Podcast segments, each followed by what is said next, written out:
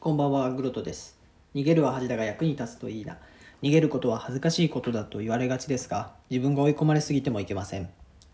この番組では私、そしてリスナーの皆様の心の逃げ場になるような温かなトークをお届けしていけたらと思っています。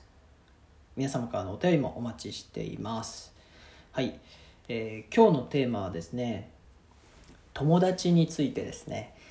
えー友達まあ友達っていうといろいろ定義もあるかもしれないですけども、まあ、結構ね広い意味で、まあ、ざっくり友達っていうテーマですね。あの話してみたいと思います、まあ、なんでこれ話そうかと思ったかというと最近ねあの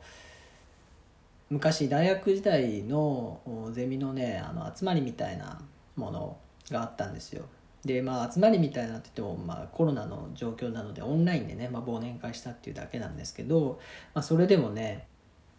結構久々の開催でもともとね仲すごい良かったんですよね。卒業してからも、まあ、年何回かはね、まあ、あの地方に帰っちゃった人とかもいつつもね都内で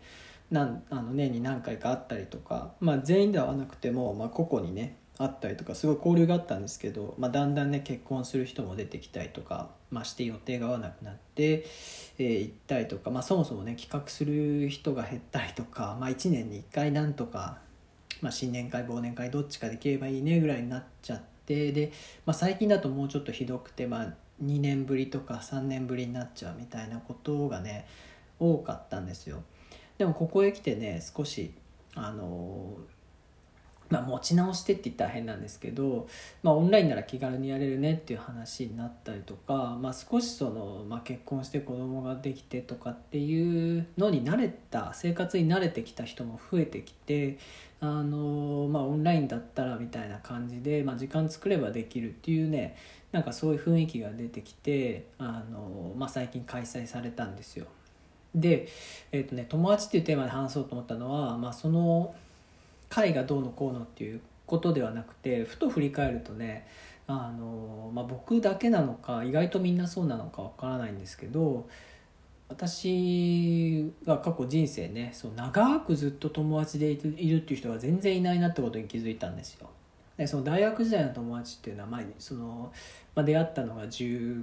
18とか19で、えー、と今がまあ30、まあ、過ぎたぐらいなんで十何年ねあの付き合いがあるっていうのは結構長い方なんですよ僕にとって。でそれ以外っていうのは結構ねもちろん保育園の友達小学校の友達中学校の友達高校の友達っていたいたんですけどそれでもね交流が残ってる人ってすごい少ないんですね。で少ないどころか、まあ、いないことに気づいたんですよ。あの連絡取ろうと思えば取れるし、まあ、なんかね集まろうって言えば集まれるんだと思うんですけどあの、まあ、特にね仲良かったなっていうのは小学校中学校高校が一緒だった友達っていうのは何人かいて、まあ、それは結構あってもおかしくないし、まあ、あと高校でね特に仲良かった友達っていうのがあの部活の友達とかいるんですけど、まあ、それもねなんだかんだ合わなくなっちゃったりあと高校1年のね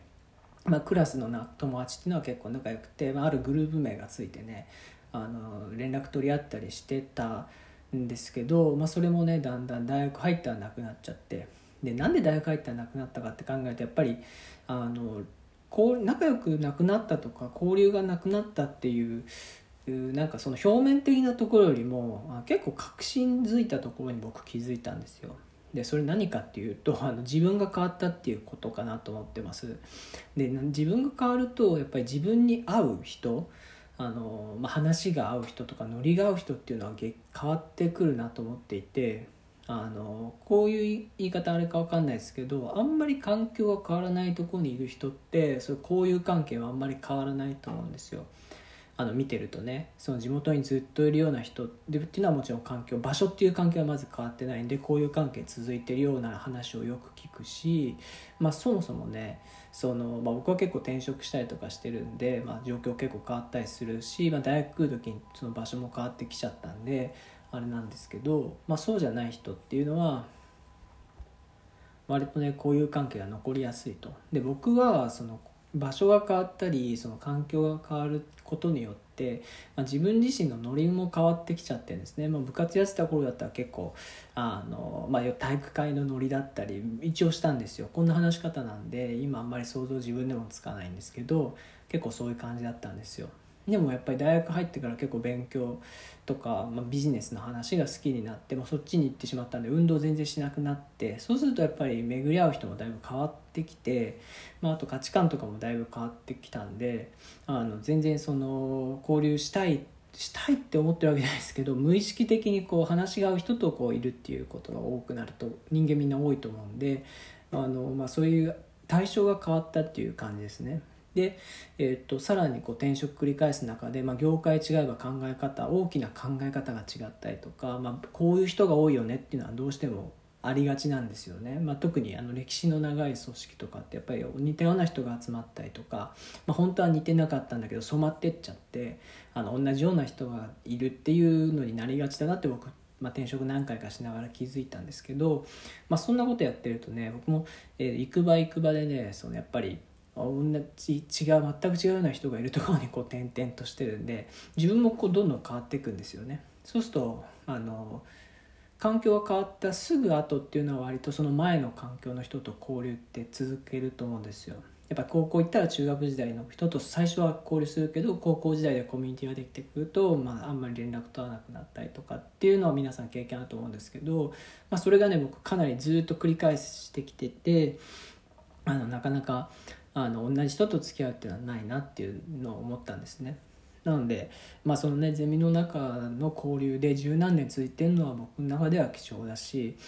で、まあ、それしかないのかって一瞬思ったんですけど、まあ、逆に捉えるとね新しいその友達とか話し合う人っていうのはその時々ではね必ずいて、まあ、そういう人たちと交流がねその時々なくなってっちゃうっていうのは振り返ると寂しかったりもするんですけど、まあ、新しいあの人たちも増えてるっていうことでなんかあんまりマイナスに捉える必要ないなと思って、まあ、残る人は残っていていいと思うんですけど、まあ、それだけじゃなくてねこうどんどんどんどん、えー、まあ、時間は限られてるし、まあ、その時を無理してあれ交流するもんじゃないとするもんだとは思わないんで。その時こうはあの波長の合う人その時自分になんあの、まあ、必要とか必要ないって自分で選別するわけじゃなくてこう自然と必要として交流していくっていう人が今いれば、まあ、それでいいのかなと思って、いて、まあ、友達って何て言うか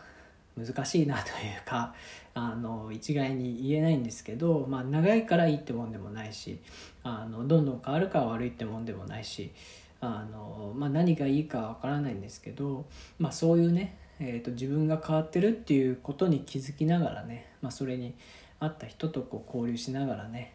楽しく過ごしていけたらいいなと思っています。ということでねなんか皆さんも友達付き合いについてあの教えてもらえればなと思っていますんでお便りもお待ちしております。さてエンディングのお時間ですね、えー、この放送気に入っていただけた方はですね画面下のハートニコニコネギタップの上あとフォローですねいただけると嬉しく思います。それでは逃げるは恥だが役に立つといいな。お相手はグロトでした。それではまた。